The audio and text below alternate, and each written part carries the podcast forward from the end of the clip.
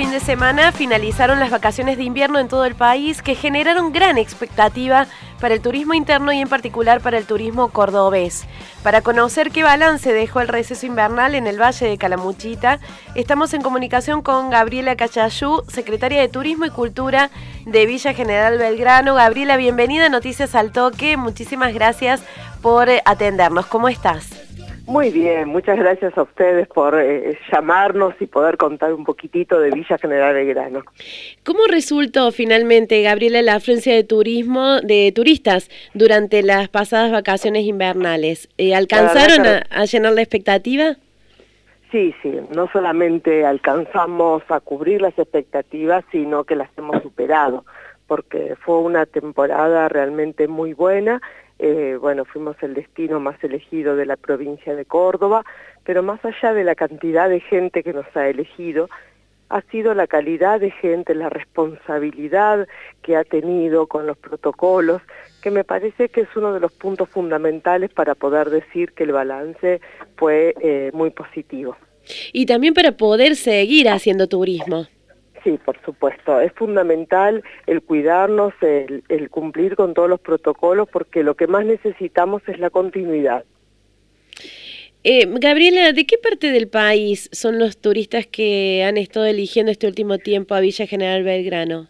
Bueno, eh, nos ha sorprendido porque generalmente eh, en vacaciones de invierno el mayor turismo viene de la provincia de Córdoba, después lo sigue la provincia de de Santa Fe y después la provincia de Buenos Aires. Y en este caso, en estas vacaciones, fue al revés. La provincia de Buenos Aires es la que nos dio mayor afluencia turística y mm, cuando hablo de Buenos Aires hablo de Cava también. Eh, y después vino la provincia de Córdoba y por último la provincia de Santa Fe. ¿Qué tipo de turismo practicaron en cuanto a estadía, tipo de alojamiento? Mira, eh, nosotros hemos tenido un turismo que, es más el turismo de pareja o familiar y, lo que ha elegido es eh, las modalidades eh, más altas en cuanto a servicio y confort. Bien. Y como decías recién que eh, lo que estuvo muy bien fue el comportamiento de la gente respecto a las medidas de cuidado y todo esto. ¿Cómo se implementó esto de los controles de bioseguridad? ¿Registraron algún contagio en este tiempo? Bueno, eh, contagios la verdad que siempre se registran, pero en una medida muy mínima eso te permite un, análisis, un seguimiento y te permite un control.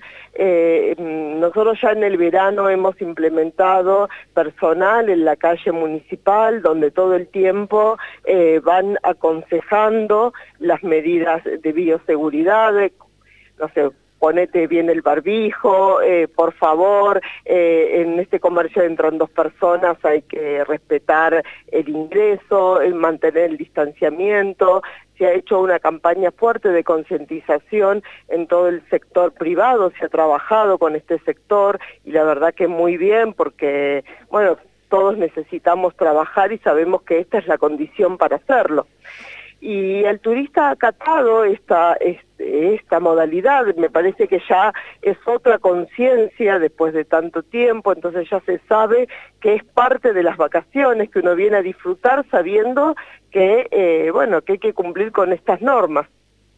Gabriela, ¿cómo es la expectativa a lo que viene ahora, eh, a lo que hay por delante? ¿Se incentiva el turismo de fin de semana? ¿Qué es lo que más les va a generar a ustedes movimiento en, lo turístico? Bueno, nosotros ya estamos previendo un, mes de agosto eh, muy importante. Eh, ya vemos ayer era eh, día jueves y caminabas por el centro y había mucho turismo considerando que es entre semana y que ya terminaron las vacaciones, ¿no? Por supuesto. Eh, los fines de semana em, vienen con muy buena ocupación, el fin de semana largo también va a ser un fin de semana muy exitoso, así que bueno, seguimos invitando a todos a, que vengan a pasar unos días en pareja, en familia, em, el fin de semana o unos días en la semana que la villa eh, es mucho más exclusiva y tranquila. Hablando del fin de semana largo, eh, ustedes celebran cada año en la villa el Día del Huésped, el fin de semana largo de agosto. Contanos en qué consiste y cómo lo están preparando para este año. Bueno, en realidad eh, es una fiesta que la prepara la asociación hotelera, no depende del municipio, siempre eh, el municipio acompaña a este tipo de eventos. Eh, es un evento que se realiza hace muchos años y es exclusivamente para agasajar al turista. A cada huésped que viene a Villa General Belgrano se lo agasaja y, se lo atiende. Y se hace siempre una fiesta para que, bueno, se muestren la cultura a través de espectáculos, siempre se hacen eh, sorteos eh, a través de espectáculos artísticos, la música. Este año no se va a convocar en una fiesta, eh, sí se van a hacer sorteos para que el huésped siga siendo agasajado por Villa General Belgrano. Y bueno, y eh, te tengo que preguntar por la tradicional fiesta de Villa General Belgrano, la fiesta de la cerveza. ¿Qué va a pasar este año con el Festival de la Cerveza? Bueno, en realidad todavía no sabemos qué va a pasar. Estamos esperando definiciones de, la provincia.